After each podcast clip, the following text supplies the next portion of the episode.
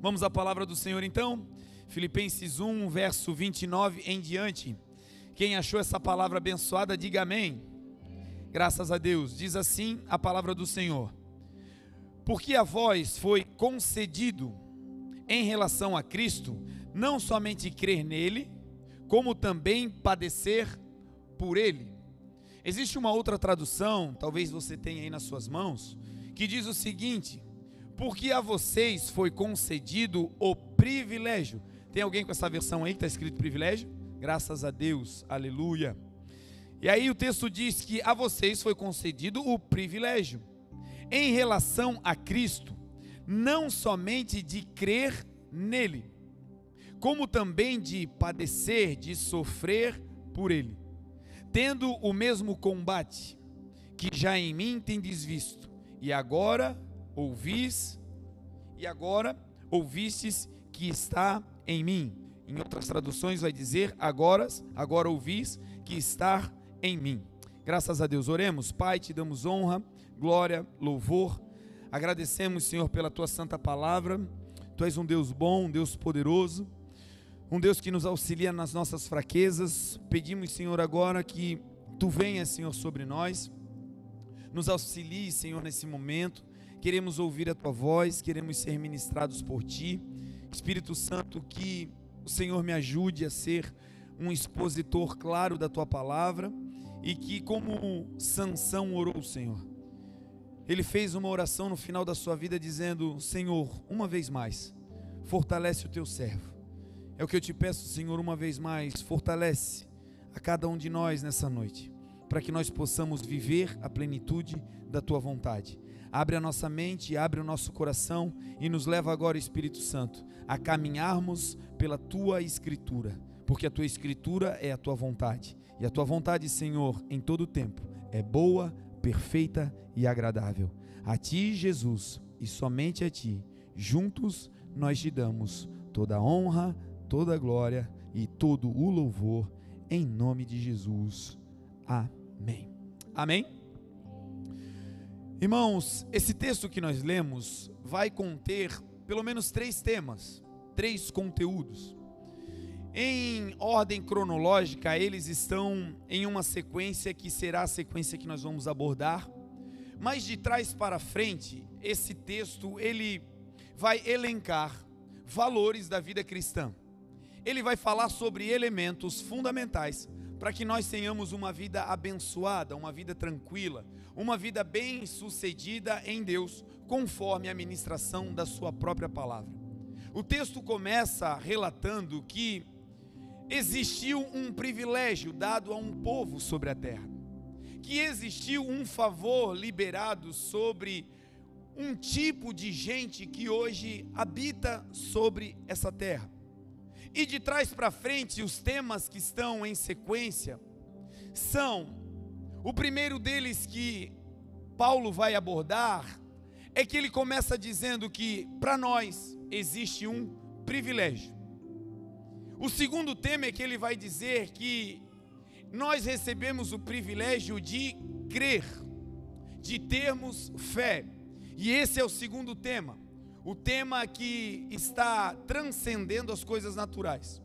O tema que aborda as questões metafísicas, aquelas que não estão reveladas, aquilo que não é palpável. Então, primeiro nós vamos falar sobre o privilégio. Depois, o texto aborda a crença, a fé, o privilégio de crer, de ter fé em Jesus. E por último, o termo vai falar sobre algo que nós, seres humanos, não gostamos muito. Tentamos fugir, tentamos deixar para depois ou de lado quando essa situação e esse tema se levanta diante de nós, a tendência é que nós tentemos contornar, não abordar diretamente, não passar por ele. E qual é o tema? Sofrimento. O texto vai dizer que a nós foi dado o privilégio, não apenas de crer em Jesus, mas também de sofrer por ele. Sofrimento, irmãos, é algo que, se pudesse ser evitado, todos nós optaríamos por isso. Porque sofrer é difícil, sofrer nos leva a uma situação, na maioria das vezes, de dependência da ajuda de outros, é muito difícil. mas o sofrimento produz algo que só ele produz. Por exemplo, a Bíblia vai dizer que quando você tem uma uma quantidade de ouro e você deseja provar aquele ouro, você deve passar aquele ouro pelo fogo. Porque quando o ouro puro passa pelo fogo, ele sai comprovadamente puro. E aí, um contraponto que vai interagir entre esse conceito é que o autor vai plugar o ouro com a fé. E ele vai dizer que a fé genuína, quando ela é provada pelos sofrimentos, ela sai comprovadamente genuína. Então não dá para ter uma fé genuína aniquilando os sofrimentos da vida. Não dá para ter uma fé verdadeira, inabalável, uma fé depositada piamente no Senhor, se retirarmos do processo os sofrimentos. Porque o sofrimento é a ferramenta de Deus para aprimorar a nossa fé e transformar a nossa fé em uma fé genuína. Genuíno significa aquilo que é autêntico, aquilo que provém do verdadeiro autor. Autêntico significa aquilo que é comprovadamente verdadeiro. Porque é possível ter uma fé falsa. É possível ter uma fé em nós. É possível confundir a fé em Jesus com autoconfiança. É possível confundir os ensinos de Jesus com ensinos de autoajuda. É possível avançar na vida crendo que nós somos autossuficientes. Você já ouviu a frase você tem a força? Os mais antigos aí vão lembrar, tinha um desenho que falava isso. O camarada tinha, não fala, não fala, vocês vão se entregar. O camarada tinha uma espada, e aí quando ele precisava vencer um oponente, quando ele não tinha mais jeito, ele puxava a espada e dizia essa célebre frase: Eu tenho a força. E alguns de nós vivemos assim. Tá todo enrolado e fica dizendo: "Deixa comigo" não sabe fazer, comprovadamente ele não sabe, mas ele acha que sabe e não deixa ninguém ajudar. É aquele tipo de gente que, por se basear na força e na sua capacidade, vai causando estrago por onde passa. Porque, irmão, se tem algo que nós precisamos entender é que nós não somos bons. Que mensagem é essa, pastor? Evangelho. O Senhor Jesus, certa vez, no meio da multidão, e a, e a multidão começou a afagar o seu ego. A multidão começou a elogiar Jesus. Eles estavam querendo pegá-lo para fazê-lo rei à força.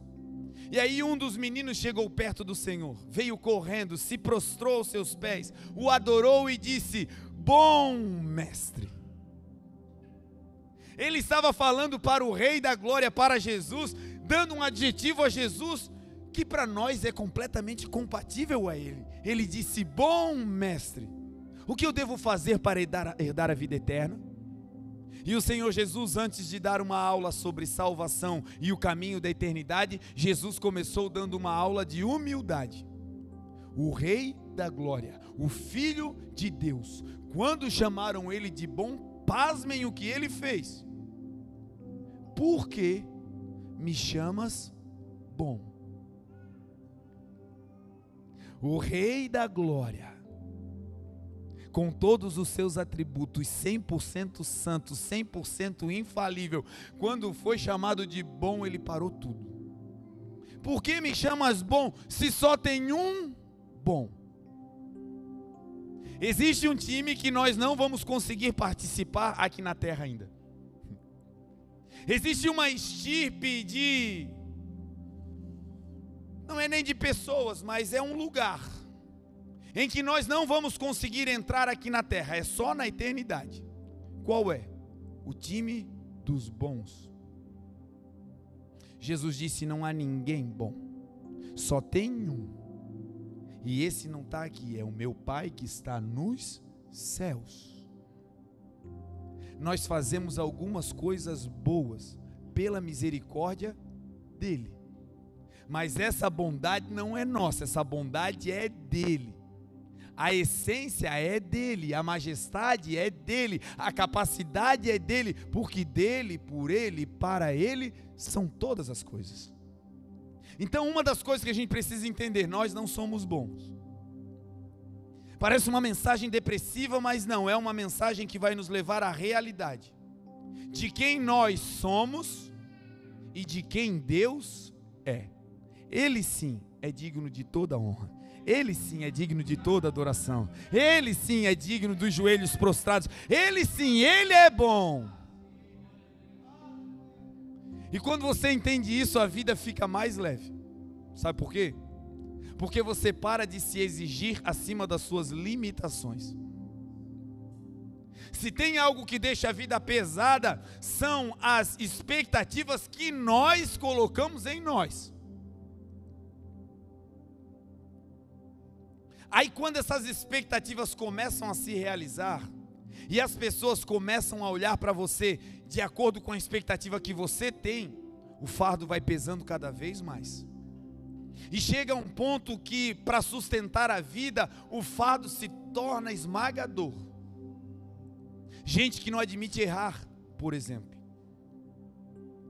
Gente que, quando erra, se castiga, se frustra, se isola gente que, quando é exposta publicamente, prefere a, prefere a morte.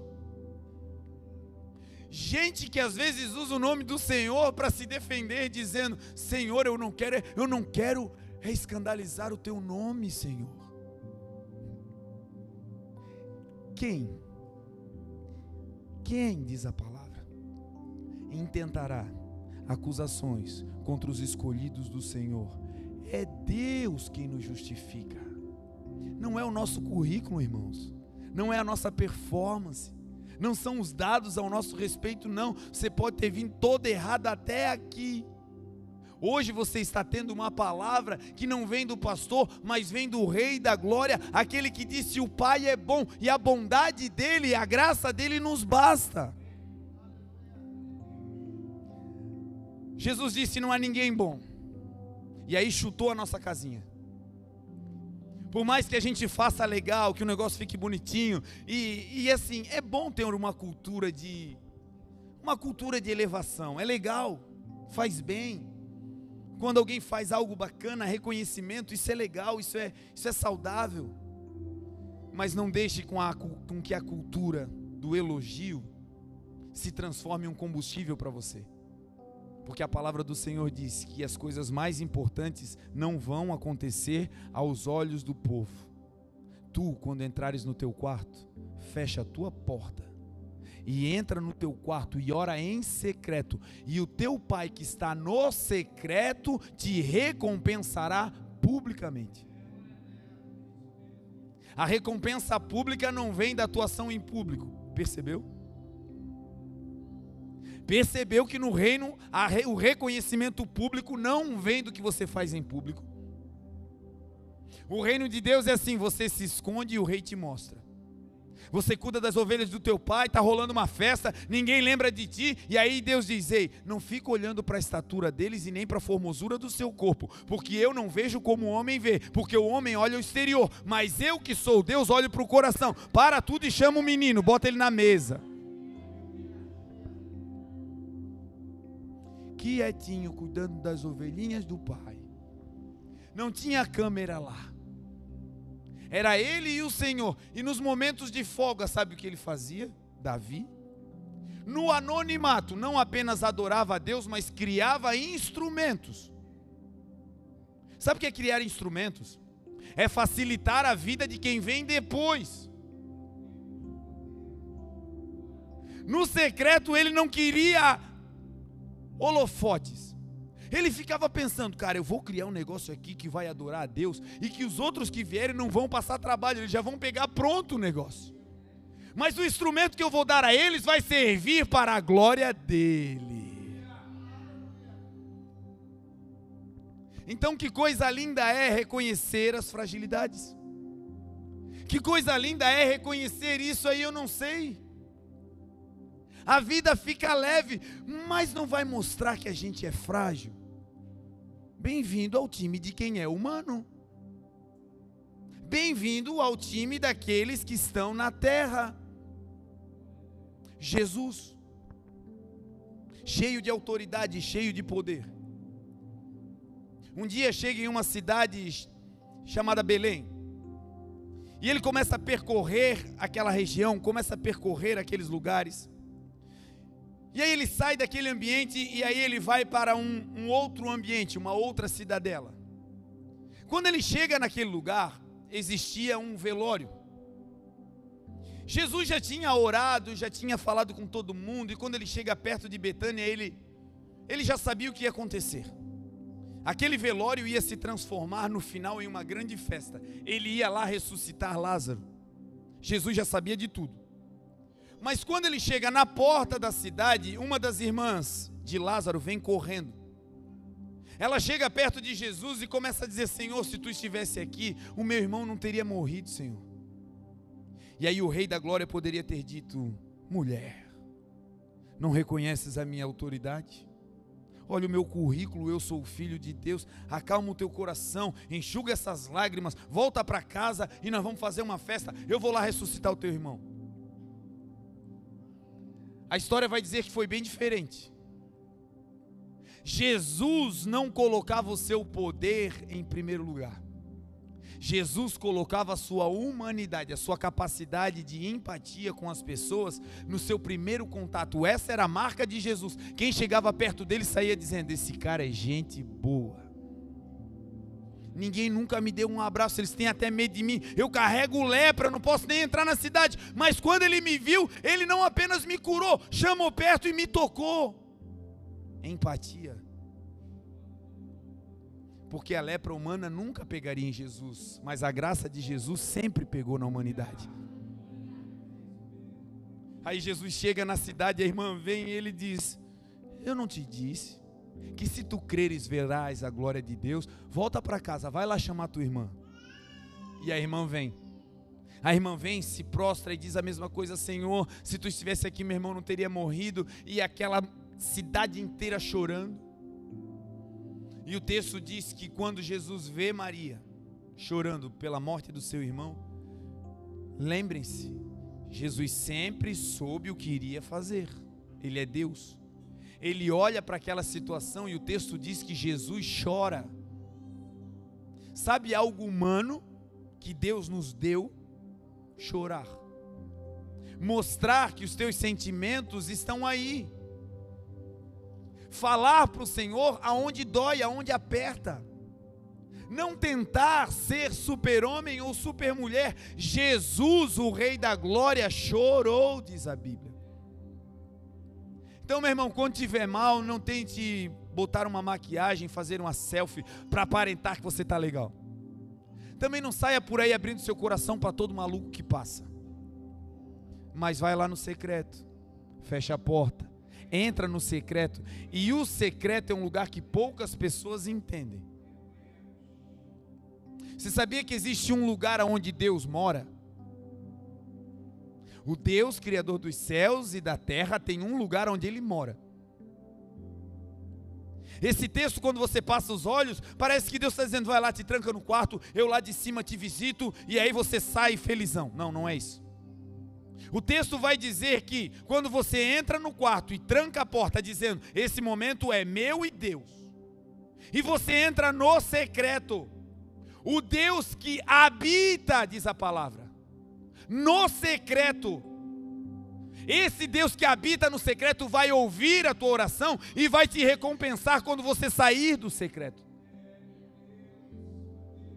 Por isso, cuidado com gente que está sempre on Cuidado com gente que está sempre online. Cuidado para não sermos nós aqueles que estamos sempre on. Sempre em público, sempre falando, sempre tendo o que dizer. Não dá para visitar ele porque ele não está no público, ele está onde? Secreto. Agora, aquele que habita no esconderijo do Altíssimo, na sombra do Onipotente, descansará, diz a palavra. Direi do Senhor, Ele é o meu Deus, o meu refúgio. Ei, refúgio não é lugar público, refúgio é lugar onde você se esconde. Debaixo das suas penas você estará seguro, diz a palavra. A sua palavra nos será escudo, olha só, escondendo. Está tá percebendo onde é que Deus nos protege? Você vai para a guerra e a guerra é pública, mas a proteção da guerra não é na guerra. A proteção da guerra, o escudo, aquele que vai na tua frente, ele é visitado no secreto. Uma vez no secreto, aí te prepara. Você está preparado, vai para a guerra, porque Deus já foi na tua frente. Qual é o problema? É que nós somos a geração do eu consigo.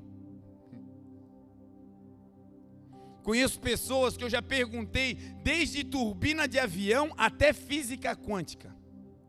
O camarada nunca me disse que não sabia. Não, isso aqui é que que loucura. Será que nós temos capacidade de saber tudo de tudo? Tá aí o neném para dizer que não. Não tem problema dizer eu não sei, não sei. Às vezes, quando a gente não diz, Deus nos expõe. Você já viu? Que às vezes a gente passa umas cenas assim em público. Eu estou convicto, vai dar certo, vai dar certo. Ih, não deu. Comigo. O Senhor me deu uma capacidade abençoada de guardar a Bíblia. Foi um dom, um dom, Ele deu, pum, tá aí. Mas do mesmo jeito a minha humanidade me faz perder chave, controle. Eu acabo com a vida das pessoas na igreja. Cadê a chave? Cadê a chave? Estava com o senhor, pastor. Não, estava nada, rapaz. Onde é que está a chave? Sabe o que é isso? Deus mostrando, humano, humano, humano. Só tem um bom que é Deus, e a Ele nós seguimos, a Ele nós seguimos, a Ele nós seguimos, a Ele nós seguimos, a Ele honra, a Ele glória, a Ele louvor. E aí sabe o que acontece? A vida fica leve. Eu não preciso fingir que eu não perco. O pessoal sabe que eu perco mesmo, eu não estou mais nem aí. ah, pastor, eu tento melhorar, eu tento, eu tento. Deus sabe que eu tento. Mas vez ou outra ele dá aquela furadinha de bola em público assim para a gente murchar. Sofrimento, gente. Sofrimento é algo que vai aprimorar a nossa fé. O segundo elemento é a crença. O segundo elemento é crer. Estamos falando aqui que a nossa fé não deve estar baseada em nós. Que o viver pela fé é um viver esperando, diz a palavra. O justo viverá pela fé. E o viver pela fé não é viver dizendo vai dar certo, vai dar certo. Você sabia disso? Isso é pensamento positivo. Você vai fazer uma prova e chega lá e diz: Não, não, vai dar certo, vai dar certo, vai dar certo. Oh meu Deus, vai dar certo, vai dar certo. Isso é o que? Isso é confiança. Agora, a fé que nos faz viver por ela é uma fé destinada a Jesus. É depositar a sua esperança não em você ou na tua capacidade. Nós devemos nos habilitar, nós devemos crescer em estatura, em graça e em conhecimento, nós devemos nos aperfeiçoar, nós devemos fazer toda a nossa parte, o que é ordinário nós devemos fazer e Deus fará o extraordinário. Assim diz a palavra, que nós devemos nos apresentar como obreiros aprovados, que não têm do que se envergonhar e que manejam bem a palavra da verdade. Ponto. Agora, a fé não é em nós, a fé não é no meu currículo. A fé não é no meu, no meu trabalho, a fé não é na minha habilidade de tocar, de cantar, não. A fé é em Jesus. Senhor, se tu não vier, eu estou pego. Vem comigo. Senhor, eu vou, eu, eu até sei o caminho, mas se o Senhor não for, vai dar ruim. Por favor, vem comigo. Eu tenho um dinheirinho lá, Senhor, tá tudo certo. É, mas assim, se o Senhor não me ajudar, eu vou tocar fogo naquilo tudo, daqui a pouco eu estou naquela miséria de novo. Me ajuda a administrar esse negócio, Senhor. Aí o mundo prega dizendo que a gente é. O que, que a gente é? Pó, diz a palavra. Agora nós servimos a um Deus que é inabalável. Nós seguimos a um Jesus que é digno de toda a confiança. Então amanhã, não vamos deixar para amanhã, hoje, né? Quando a porta se abrir, quando você sair, sai igual um leão. Eu não sou, mas Ele é. Cara, eu reconheço. Não é para você se ficar depressivo e dizendo, ah, eu não posso, eu não posso. Não, não é isso. Ser humilde não é pensar menos de si. Tem gente que também tem isso, vai para o outro oposto. Fica achando que ser humilde é, não, eu não sei, eu não sei nada, coitado de mim, não, não, não, não, bota outro. Não é isso. Humildade não é pensar menos de si. Humildade não é se desfazer. Não. Humildade é pensar menos em si e mais nele. O humilde não pensa nele, o humilde pensa no outro. Acabou, tá tudo certo. Eu não quero o primeiro lugar. Se tiver alguém fazendo, eu dou glória a Deus, aleluia, que top. A humildade é isso. Agora, nós não devemos que estar nem num ponto da soberba e nem num ponto da falácia. Equilibrados no Senhor, diz a palavra. Filipenses 4:5. Seja notório o vosso equilíbrio diante de todos os homens, porque perto está o Senhor. Nós, igreja, podemos caminhar firmemente, sabendo que o nosso Deus não é um Deus de longe, ele é um Deus de perto. Ele é Emanuel, ele é Deus conosco, diz a palavra. Nós vamos sair por essas portas e quando sair, saia com essa convicção. Ei, eu posso ter deficiências, eu posso ter debilidades. Talvez você está sozinho aqui em Blumenau fisicamente, a tua família está cada um num canto. Ei, não, você não está só. Coloque a tua esperança no Senhor, porque tudo é possível aquele que crê, diz a palavra. Dito que nós precisamos crer, dito que nós precisamos aprender a lidar com os sofrimentos, Agora vem uma parte linda que começa o texto. A vocês foi dado o privilégio. Não sei se você sabe o que é privilégio. Privilégio é uma situação que incomoda quem não foi privilegiado. Mas deixa o camarada que está no privilégio grandão. Privilégio vem do latim privilegium, que significa uma capacidade, uma dotação, uma liberdade que se dá para uma pessoa ou para um grupo em particular. Ou seja, privilégio não é para todo mundo. Privilégio é uma escolha. Pum, você. Privilégio é fazer parte de um grupo seleto. Privilégio é uma regalia. Aí o privilégio de Deus é assim. É como se fosse um manto que o Senhor tem nas suas mãos.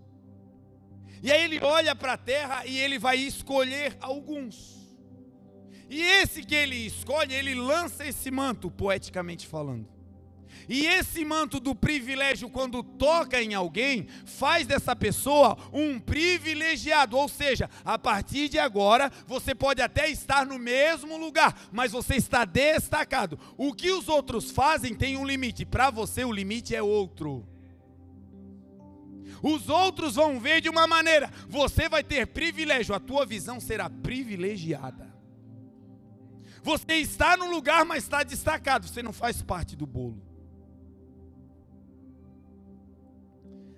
A ciência, o comércio, as políticas comerciais começaram a estudar o comportamento humano. Na tentativa de vender, na tentativa de aumentar a rentabilidade.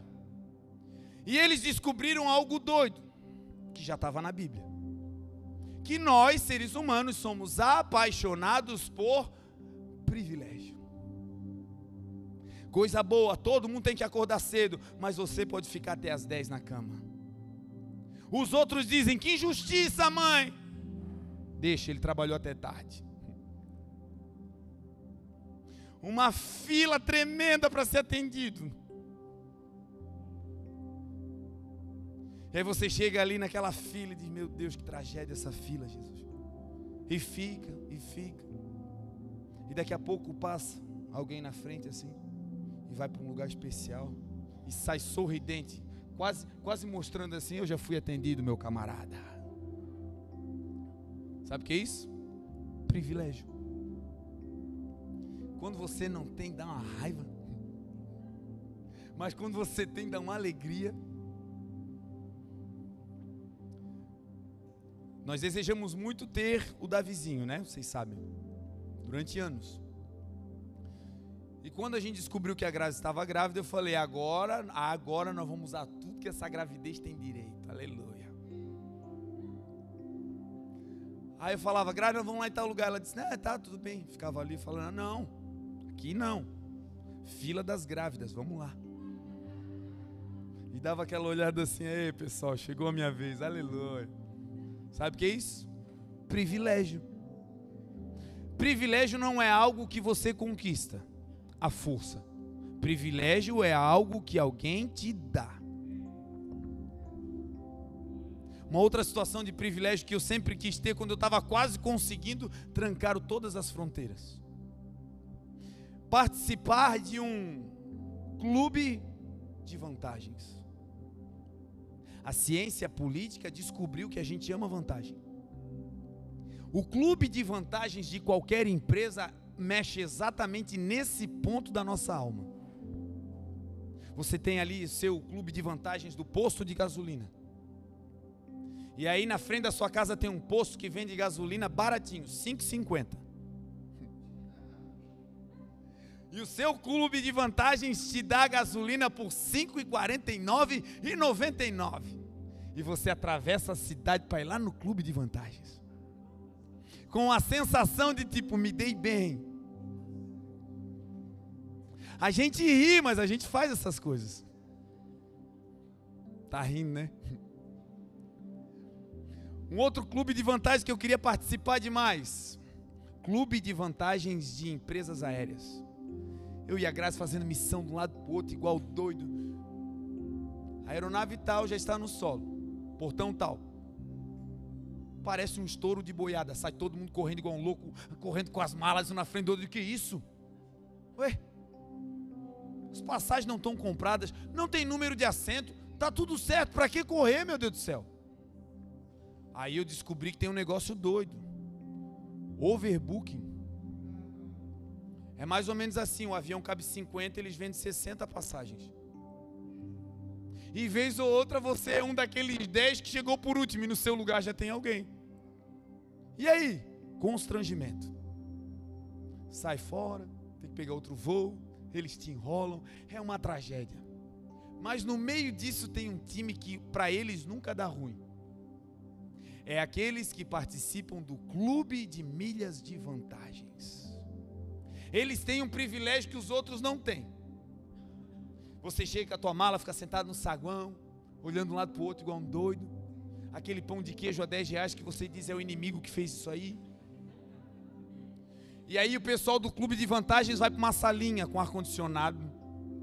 Eles podiam fechar, mas eles não fecham, eles não fecham. Eles deixam tudo envidraçado para o pessoal ficar do lado de fora dizendo, um dia eu vou estar aí dentro. E aí lá é tudo liberado, aleluia.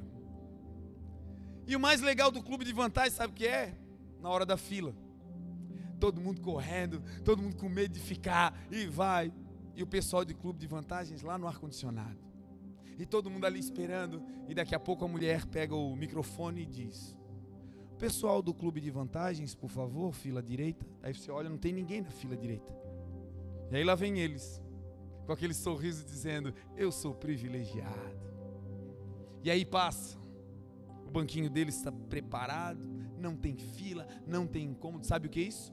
Privilégio. Você sabia que tem um privilégio que todo cristão alcançou? Não fomos nós que o escolhemos mas foi ele que olhou lá de cima e disse: privilegiado, privilegiada, privilegiado, privilegiada. Ei, vou te dar regalia. Ei, na terra vai ser diferente. No mundo vai ter aflições, mas com vocês vai ser diferente. Privilégio. Agora também tem um negócio doido que eu aprendi com a Grazi. O privilégio te dá direito. Só que se você não quiser exercer, você não usa.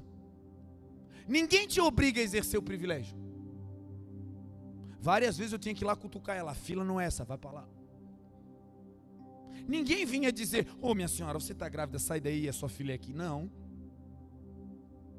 E muitos filhos e filhas de Deus, carregados de privilégios, estão vivendo sem usufruir deles. E o Senhor hoje encheu o meu coração para vir aqui te dar essa boa notícia. Você é privilegiado, viva essa vida que o Senhor te deu. Ser de Deus é um privilégio. É para nós, povo da igreja, andar na rua assim, ó. E aí, meu ganhou alguma coisa, meu irmão? O que foi que tu tá nessa? Cara, eu sou escolhido do Deus Altíssimo eu tenho um privilégio. Eu vou para um lugar que a maioria não vai, a minha visão é diferenciada. Eu entro e saio de lugares que a maioria não entra. Eu tenho um privilégio dado por Deus. E a fonte desse privilégio, o que deflagra esse privilégio na nossa vida, chama-se Jesus. Não somos nós, é Ele. Aonde Ele está e com quem Ele está, quem anda com Ele tem os privilégios dele. A palavra diz: se vocês sofrerem com Ele, com Ele também vocês reinarão. Se vocês participarem dos seus sofrimentos, também com Ele vocês viverão. Esse privilégio, quando toca em alguém, a vida muda. E eu quero contar aqui pelo menos três grandes privilégios que nós, igreja, temos e que a partir de hoje nós vamos fazer uma aliança com o Senhor para usá-los todos os dias. O primeiro, quem confessa ao Senhor, quem acredita em Jesus, quem abre o seu coração para o Senhor Jesus e o aceita, ele imediatamente recebe esse manto de privilégio, essa regalia. E esse privilégio começa te dando um novo destino, mudando a tua trajetória de vida. Romanos 10, verso 9 e 10 vai dizer assim: Se com a tua boca confessares que Jesus Cristo, Ele é o Salvador, e com o teu coração você crer que Deus o ressuscitou dentre os mortos, duas coisinhas para que o privilégio venha. Primeira, confessar, falar, declarar. Ainda que no vale de sombra e de morte, se te perguntar quem é que você segue, a quem você pertence, é Jesus. Nega, não, não nego, é Jesus. É Jesus. Confessando. Confessar significa professar publicamente. Não é dizer, eu creio em Jesus. Hã? Eu creio em Jesus. Tem alguém de Deus aqui? Eu.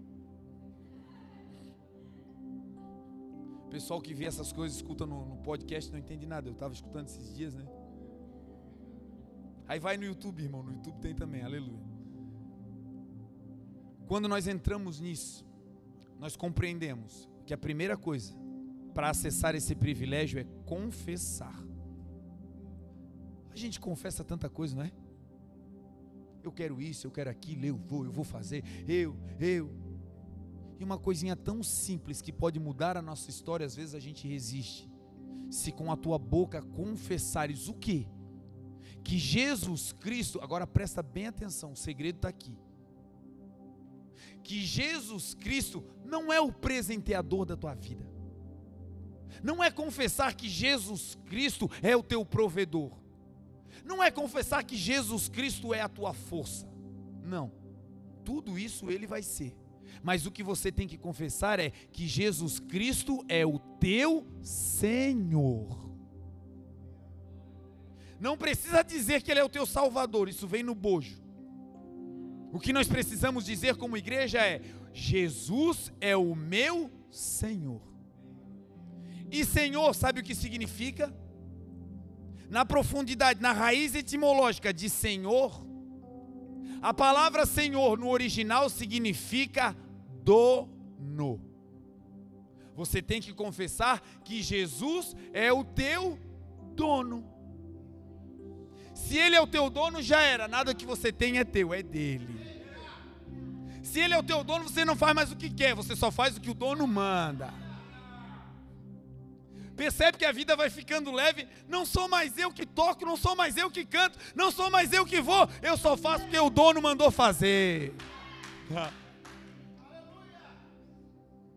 Aí a vida fica tão leve que dá vontade de voar, irmãos. Quando você tem esse entendimento, você fica doido com o cara que também tem o mesmo privilégio, mas está andando como um escravo. Está andando cabisbaixo, chorando, triste, meu Deus. Meu Deus do céu, meu camarada, você tem um privilégio. Tu tem um dono que cuida de você. Isso deixa o diabo doido. Porque ele olha para a gente que tem esse entendimento e diz: esse camarada é doido. Perdeu tudo, está sozinho, está falido. Do que, que ele está rindo? É doido. Não, a gente ri porque a gente sabe que o nosso redentor vive e no fim ele vai se levantar. Nós não perdemos a paz porque nós sabemos. No final da história, o príncipe da paz vai voltar para nos buscar. Ele é o nosso dono. Então confesse. E esse confessar não é apenas de boca, o texto continua. Confesse que o Senhor é o teu Salvador. E mais, creia no coração. O que? Não é para crer que Jesus é Deus, o texto diz. Não é para crer que Jesus veio da tribo de Judá. Não, não, não é isso. O que, que a gente precisa crer quando confessa que Jesus é o nosso dono? Você tem que crer que Ele é o teu dono e que esse dono está vivo. Se no teu coração tu creres que Jesus Cristo foi ressuscitado pelo Pai, então você será salvo. Duas coisinhas simples que nos dão o maior privilégio do mundo, a eternidade. A primeira, confessar, eu tenho um dono e acabou. Não é a economia que manda em mim, quem manda é o meu dono. Não é a modinha que manda em mim. Quem manda é o meu dono. Acabou.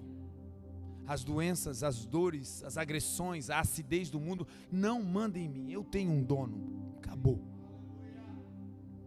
Aí é assim. Se você tem um dono, o mundo espiritual tem uma regra. O inimigo só pode tocar no que é dele.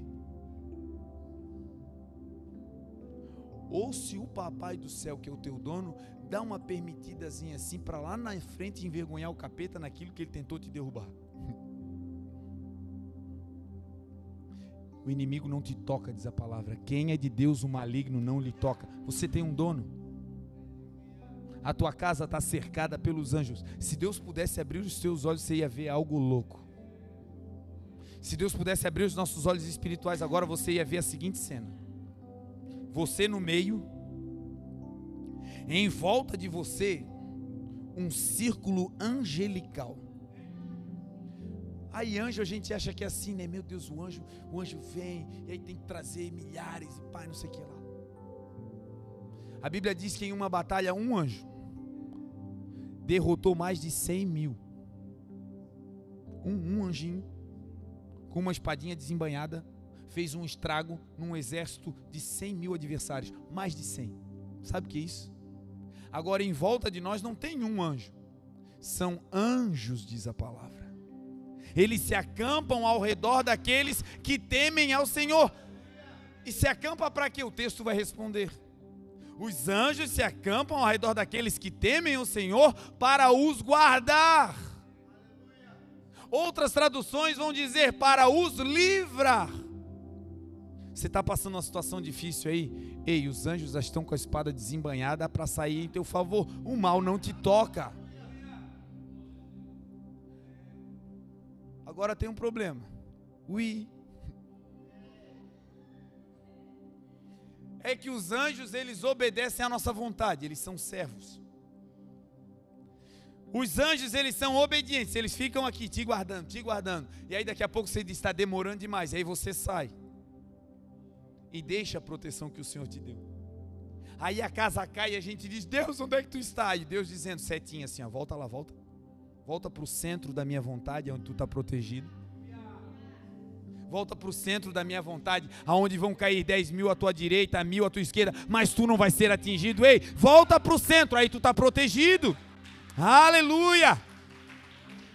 Aleluia! Então, gente, nós precisamos crer nisso, que o Senhor é o nosso dono, Ele nos protege. E precisamos crer que esse dono foi ressuscitado pelo Pai.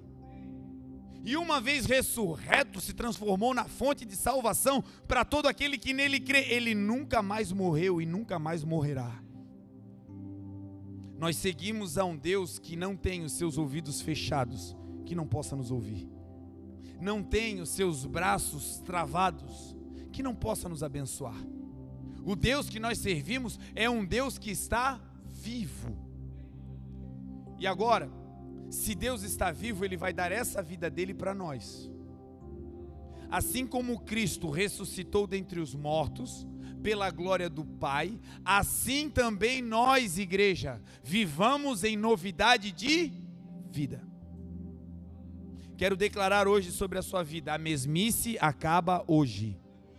Essa vida de sente, levanta, sente, levanta, vai, volta e sempre a mesma coisinha acaba hoje. O de repente de Deus vai explodir sobre aqueles que creem. O de repente de Deus virá sobre a vida daqueles que creem. O de repente de Deus virá.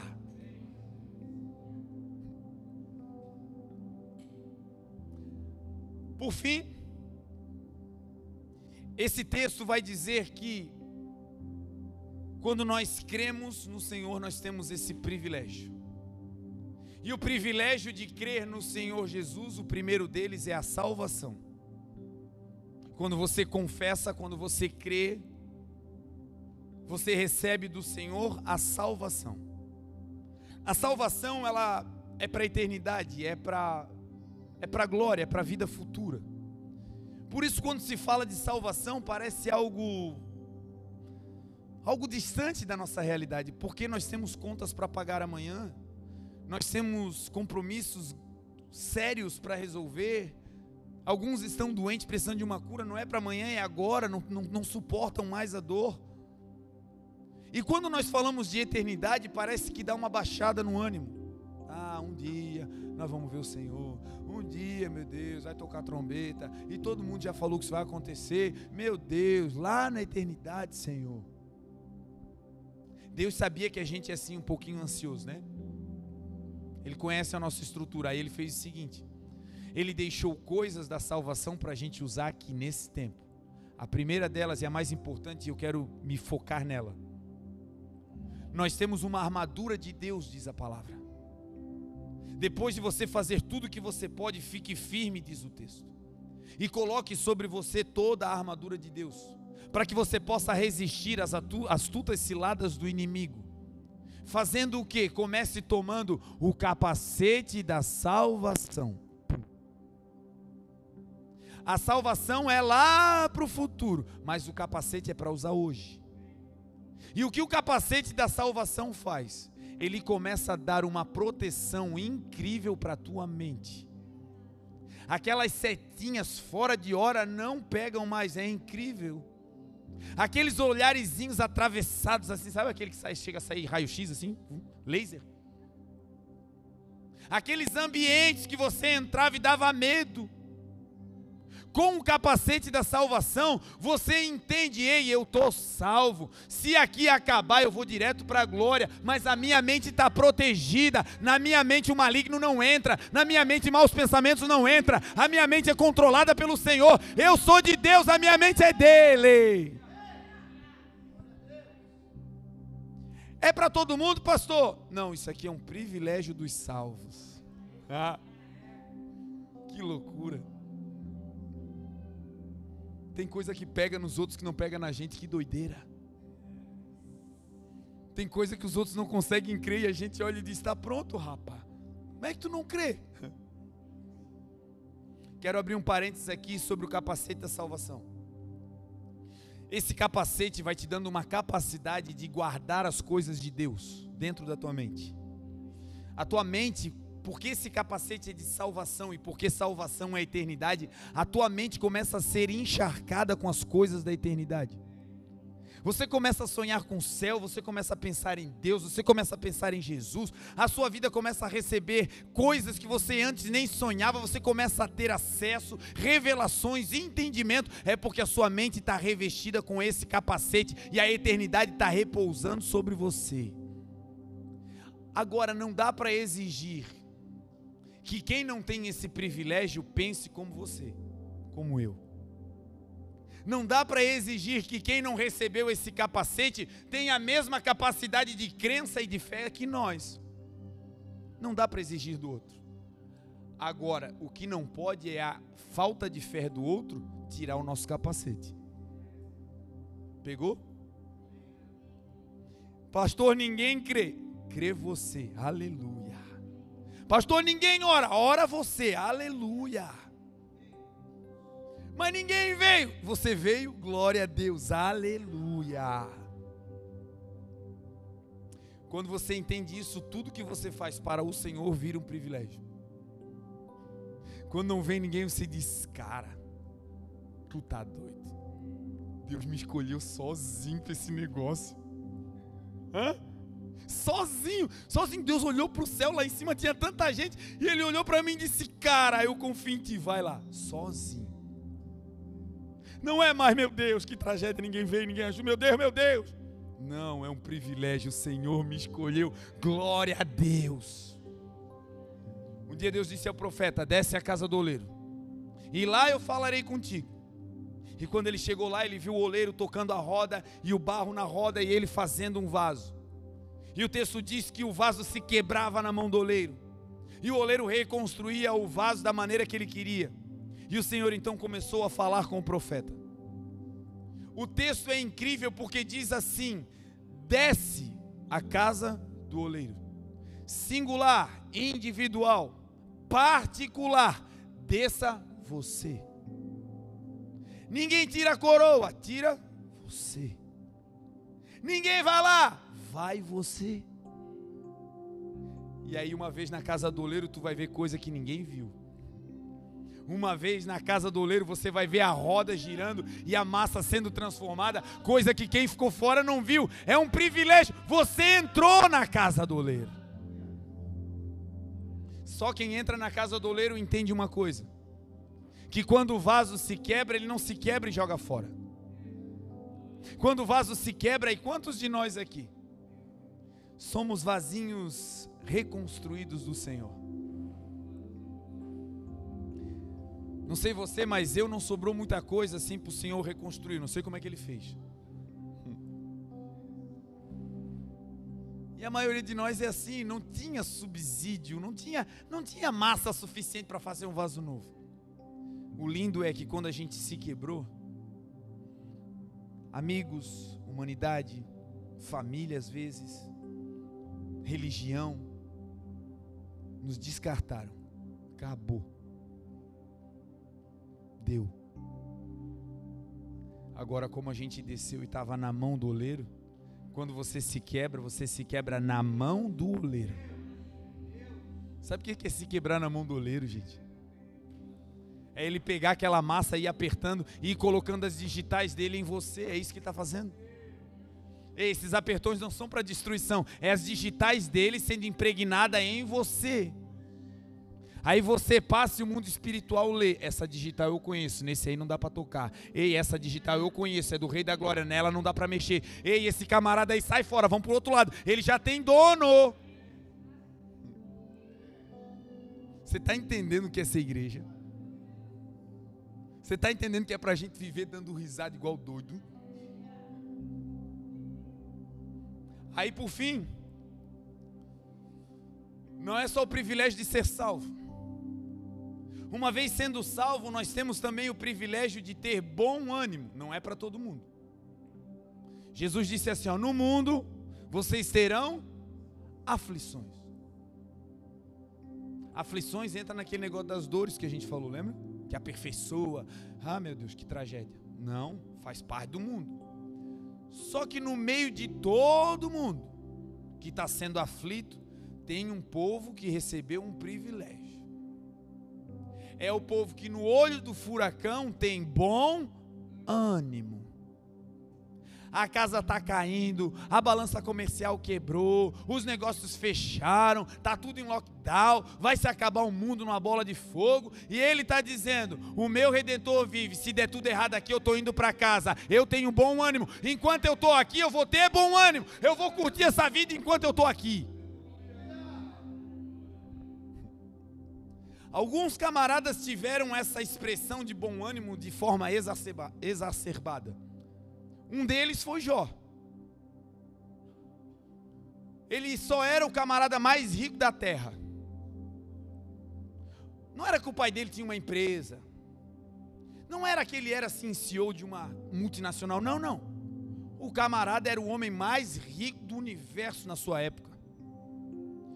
E aí um dia o inimigo das nossas almas chega diante de Deus e levanta uma tese. É o seguinte, Senhor, ele só é assim bonzinho contigo porque o Senhor cercou ele de bens e ele tem tudo que ele toca prospera e o Senhor é com ele. Agora tira o que ele tem para o Senhor ver, ele vai te largar na hora. Essa é a tese do inimigo levantada lá até hoje contra nós. Tira o, tira o dinheirinho dele para o Senhor ver se ele vai na igreja. Vai nada. Tira o emprego dele para ver se ele vai adorar e dizer: O Senhor é bom. Vai nada. Ah. Como diria Itajaí, é, é. E o Satanás ficou lá dizendo isso contra Jó. Só que ele esqueceu que ele estava acusando alguém diante de Deus, que conhece todas as coisas. E Deus se levanta como advogado de Jó e diz assim: tá bom, desce lá. Toca em tudo que ele tem, só não toca no que é dele. O resumo você sabe.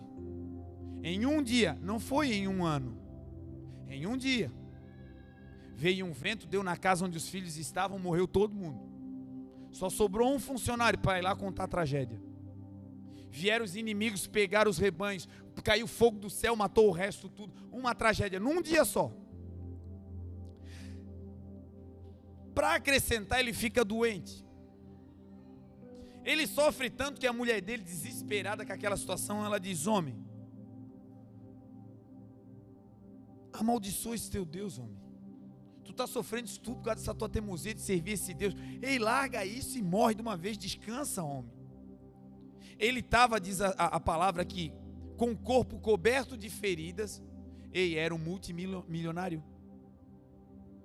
Era o cara que andava de camelo Ferrari na época. O cara era top. Agora ele está coçando as feridas. E assim, não tinha mais uma equipe para coçar as feridas e ficar abanando ele. Quem sobrou, que era a mulher, estava dizendo: morre, morre, querido, morre, morre. E ele, com um caco de telha, foi o que sobrou da casa que caiu, coçando as suas feridas. E quando recebeu aquela palavra negativa, que era para roubar o ânimo dele, que era para roubar a sua esperança, ele vai dar uma aula que no mundo pode ter aflições, mas quem é de Deus tem um privilégio de continuar tendo bom ânimo. Ele olha para a mulher e diz: Como uma louca, fala tu. O bem do Senhor tu recebesses e o mal tu não queres receber. O Senhor deu, o Senhor tirou. Louvado seja o Senhor.